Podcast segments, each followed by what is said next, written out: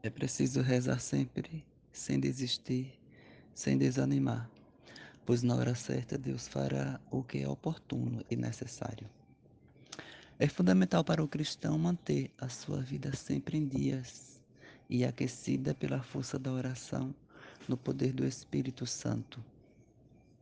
E buscando o Espírito Santo, ter uma vida de meditação contínua, mergulhados na palavra de Deus pois é por meio dela que Deus nos fala, nos ensina os caminhos a percorrer, nos santifica e nos mostra a sua vontade.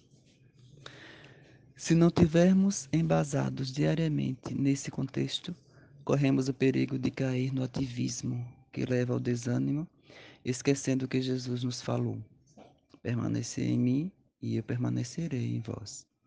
Evangelho de Jesus Cristo, narrado por São João, capítulo 15, versículos 4 e 5.